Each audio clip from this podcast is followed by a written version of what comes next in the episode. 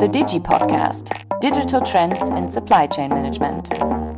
Hello and welcome to our Digi Podcast. I'm Thomas Holzer from Siemens SCM Digi Network with the Digi Podcast, a podcast on digital and innovative topics for procurement in the future. Digitalization is becoming increasingly important for every company. At Siemens in particular, digitalization is a fundamental element for success. But how is digitalization practiced at Siemens Supply Chain Management? What do we focus on? The aspect of digital transformation and innovation is particularly close to our hearts. In our podcast, we highlight different aspects and share best practices with various digital experts and listen to their stories. Let's be real. We all love online shopping. Many online shops offer the convenient possibility to pay for our purchases weeks later. But what about a big company with thousands of those payments? To keep track of all those payments at Siemens Supply Chain Management, we have to organize the so called payment terms. What exactly is behind it? I will discuss now with my guest Jürgen Schurig in today's episode. Jürgen is a part of the Siemens supply chain management community and one of the enablers for digitalization projects, data analytics, applications, and connects pooling with digitalization, so to speak. Hello, Jürgen. Nice to have you with us. Thomas, thank you very much for being invited to this podcast. It's really a pleasure for me to give you some insights into our data analytics landscape and especially into the topic payment terms. Maybe as a short introduction to the topic. What are payment terms and why are they so important in relation to procurement?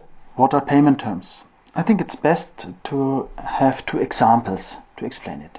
First, when you buy some food in a supermarket and you pay immediately with cash, then the payment terms are zero, zero days, because payment terms are counted in days normally. Second example, when you order a craftsman to repair a roof, he will send you an invoice in which is stated until when you have to pay the invoice. For example, after 30 days. And so the payment terms are 30 days. And why the payment terms are so important? During these 30 days in our second example, you still have your money still available after the craftsman has finished his work. And that means that you can spend it for other things until you get your wage from your employer at the end of the month. And then you pay the craftsman. Facing these topics and all the different payment terms at our suppliers, we at the supply chain organization at Siemens, especially departments function excellence and pooling categories, decided to align the payment terms with the payment terms navigator. So, what was the motivation for the payment terms navigator? Because this sounds very logic. What's the difference you have with the payment terms navigator compared to before? We have hundreds of Siemens locations, hundreds of buyers, thousands of suppliers, and all with the different payment terms. Our IT manage it that all the relevant figures for payment terms are in a common database. But in the past, the usage of such a big database was too complicated, and sometimes only specialists could retrieve the necessary data. That means we had no real transparency for all the colleagues in the SCM organizations about payment terms. And that's now the motivation.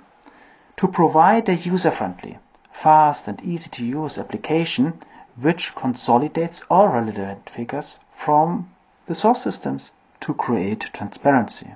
Let's say it in other words, easy to use analytics of big data for the colleagues in the SCM community across all organizational levels. And so we programmed an IT application, the Payment Terms Navigator. It was developed by our own in a very, very small team based on a commercially available dashboard software to analyze our big data. And this application now provides a global transparency on the payment terms across all suppliers and Siemens organizations. And it's fast, easy to use, self-explaining and regularly updated. That means we have reached our target.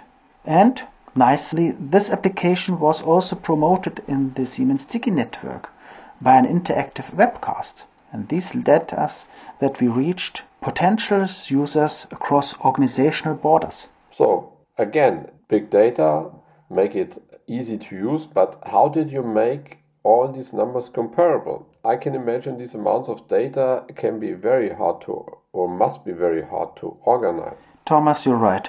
It was a very, very long way. We analyzed and validated the data from all relevant sources we could find. That means millions of line items. And we had to harmonize all the different data sources and create, where necessary, mapping tables to make the data comparable. It was a lot of work. But that's the data analytics. You have to know where the data is located and you have to understand the data itself to utilize the right data for the target group. That's the important thing because it means always that you need to have the target group oriented data in your application. In the result, it seems to be very easy, but the way to this is very long and hard. I understand and I suffered also in the past. So, well, congratulations for coming up for such an innovative solution. So, where does the payment term navigator go from here, or where can it be used? The payment term navigator was the nucleus for several dashes to analyze the different KPIs within the SCM community. But over the time, you know, there were too many different dashes out there, and so the Functional Excellence department together with pooling categories, implemented the Dash of Dashes ecosystem, where all these dashes are now consolidated.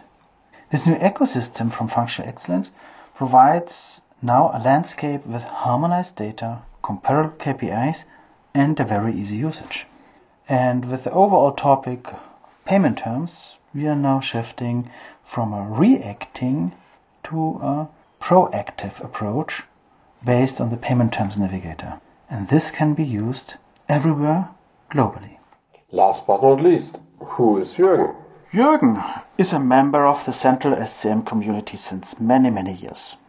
In addition, my lecture at the Technical University of Munich allows me to keep in touch with young students and especially their sometimes very new and innovative ideas.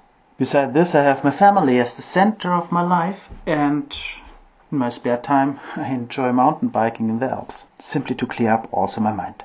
Thomas, I want to close a little bit with a quote from Reinhold Messner, the famous climber. You're only really innovative if you go to where the others are not.